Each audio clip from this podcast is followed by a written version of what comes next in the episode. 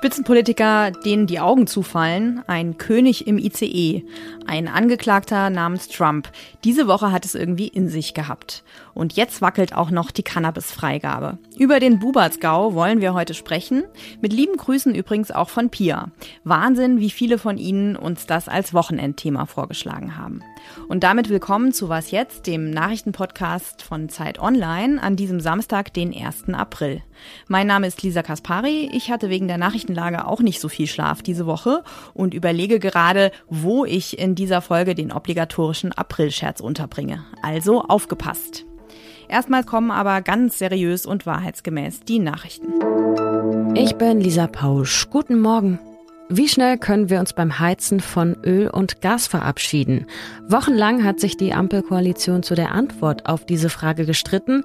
Jetzt gibt es einen Kompromiss, einen Entwurf für das sogenannte Gebäudeenergiegesetz.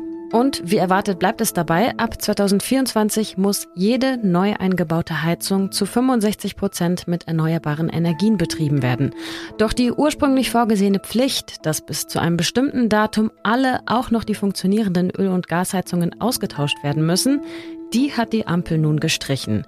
Stattdessen gibt es Ausnahmen und Übergangsfristen. Ein Beispiel, wenn Ihre alte Heizung auch nach 2024 kaputt geht, können Sie sich kurzfristig trotzdem einen Öl- oder Gaskessel anschaffen.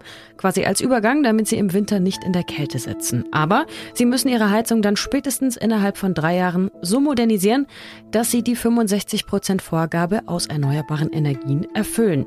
Das geht zum Beispiel mit einer Wärmepumpe oder über klimaneutrales Gas. Gas. Ausgenommen sind von den Vorgaben HausbesitzerInnen über 80 und es soll eine Härtefallregel geben, etwa für Haushalte mit geringem Einkommen.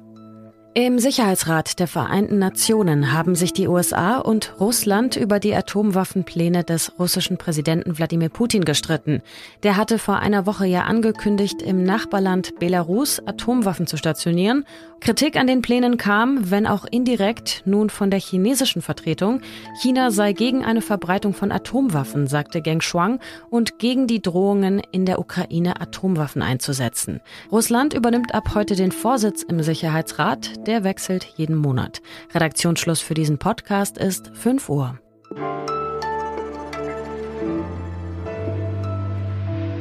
Das Bundeskabinett hat heute Eckpunkte zur kontrollierten Abgabe von Cannabis an Erwachsene zu Genusszwecken beschlossen. Das war im vergangenen Oktober und der Fairness halber muss man sagen, Gesundheitsminister Lauterbach hat schon damals vor allzu viel Überschwänglichkeit gewarnt. Der Weg zur Legalisierung, der wird noch lang. Und tatsächlich, alle Kiffer müssen jetzt noch mal ganz stark sein. Die Legalisierungspläne müssen offenbar geschrumpft werden. Das weiß Tillmann Steffen aus unserer Politikredaktion und der ist jetzt bei mir im Studio. Hi Tillmann. Hallo Lisa. Bis Ende März wollte Lauterbach den Gesetzentwurf vorlegen. Jetzt ist April und man hört und sieht nichts davon. Was ist das Problem? Das Problem ist, dass Besitz und Handel von Cannabis an bestimmten Stellen europäischem Recht zuwiderlaufen könnte. Und äh, Lauterbach versucht, um jeden Preis diese Hürden zu umschiffen und da nicht in eine Falle zu gehen. Und das hat diesen Prozess äh, der, dieses Legalisierungsplanes in den letzten anderthalb Jahren so kompliziert gemacht. Das heißt, es ist weiter völlig unklar, wann der Cannabisverkauf in Deutschland starten kann. Äh, Cannabis-Legalisierung wird kommen, aber eben nicht überall und auch nicht für jeden. Lauterbach will bestimmte Modellregionen äh, festlegen, in denen Cannabis dann eben gehandelt und äh, verkauft werden darf, in zertifizierten Läden, qualitätsgesichertes Cannabis. Das soll auf vier Jahre befristet werden und es soll wissenschaftlich überwacht werden. Dadurch will er die Bedenken in Brüssel ausräumen. Einen zweiten Teil will er in, innerhalb von Deutschland regeln, nämlich ähm, den rein nicht kommerziellen Besitz von Gras durch Privatpersonen äh, und den Anbau von Gras durch Privatpersonen. Äh, und er will unter anderem auch Cannabis-Clubs zulassen, in denen sich Leute ohne kommerzielle Interessen organisieren für den Anbau und das Verteilen von Cannabis. Okay, so eine Art Legalisierung light. Ähm, und wo sollen diese Modellprojekte sein? Das könnten äh, Metropolregionen sein, aber man will auch den ländlichen Raum einbeziehen, um eben bei der wissenschaftlichen Begleitung genau zu sehen, wie sich das wo auswirkt. Aber es bedeutet natürlich, dass eben wer an der falschen Stelle Deutschlands wohnt, eben nicht in den Genuss dieser Legalisierung kommt. Und möglicherweise gibt es dann auch sowas wie Cannabis-Tourismus in die Metropolen hinein. Was sagt denn eigentlich die Cannabis-Industrie dazu? Die hofft ja auch schon lange auf die Legalisierung. Sind die jetzt sauer, dass es so lange dauert? Also man bereitet sich da auch vor auf das große Geschäft. Allerdings ist es so, dass die meisten Cannabis-Hersteller in Deutschland einfach auch von dem Medizinal-Cannabis äh, leben, was ja ganz anderen Regeln unterliegt als der, das Cannabis für den Freizeitkonsum.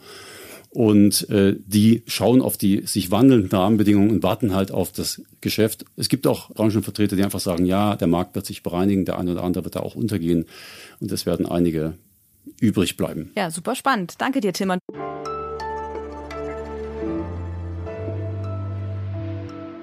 Alles außer Putzen. Es ist an der Zeit, mich zu outen. Ich habe keine Ahnung von Fußball. Deswegen wusste ich auch auf Anhieb nicht, welches jetzt das Spiel ist, über das Deutschland spricht, wie meine Kollegen aus dem Sportressort schreiben und das wohl heute am frühen Abend stattfinden soll. Wie gut, dass Sie mir in Ihrem Text auf Zeit Online nochmal erklären, dass dann Bayern gegen Dortmund spielt und was ich als Dummy dazu wissen muss. Zum Beispiel, dass die Relevanz der Bundesliga auf dem Spiel steht, das habe ich gelernt und heute wird vielleicht auch die Meisterschaft entschieden. Wenn Sie also so wie ich noch weitere Informationen Informationen brauchen, dann empfehle ich die Lektüre. Eine Sache wusste ich äh, übrigens schon von allein, nämlich dass Bayern einen neuen Trainer hat. Der soll nicht so sympathisch sein, habe ich gehört, und gerne mal rumschreien auf dem Platz. Mich interessiert daran vor allem, ob er in ein paar Monaten genauso ungalant abserviert wird wie sein Vorgänger. Denn das machen die Bayern häufiger so, das hat man mir jedenfalls beim letzten Smalltalk erzählt.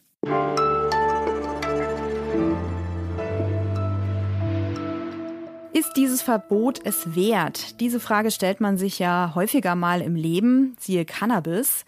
Und die Grünen fragen sich das bestimmt besonders oft.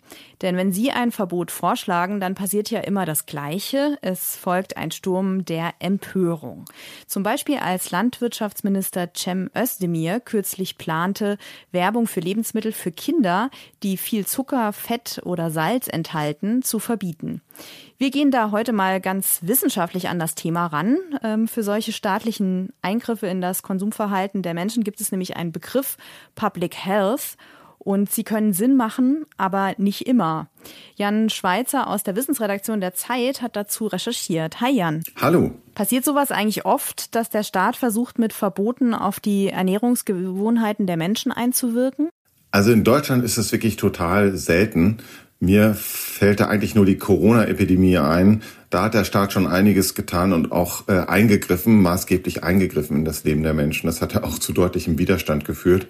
Beim Rauchen greift er natürlich auch insofern ein, als dass man das nicht in der Öffentlichkeit so richtig tun darf, zumindest in Kneipen ja auch nicht. Aber das hat dann immer vor allem den Hintergrund, dass man damit andere nicht gefährden soll.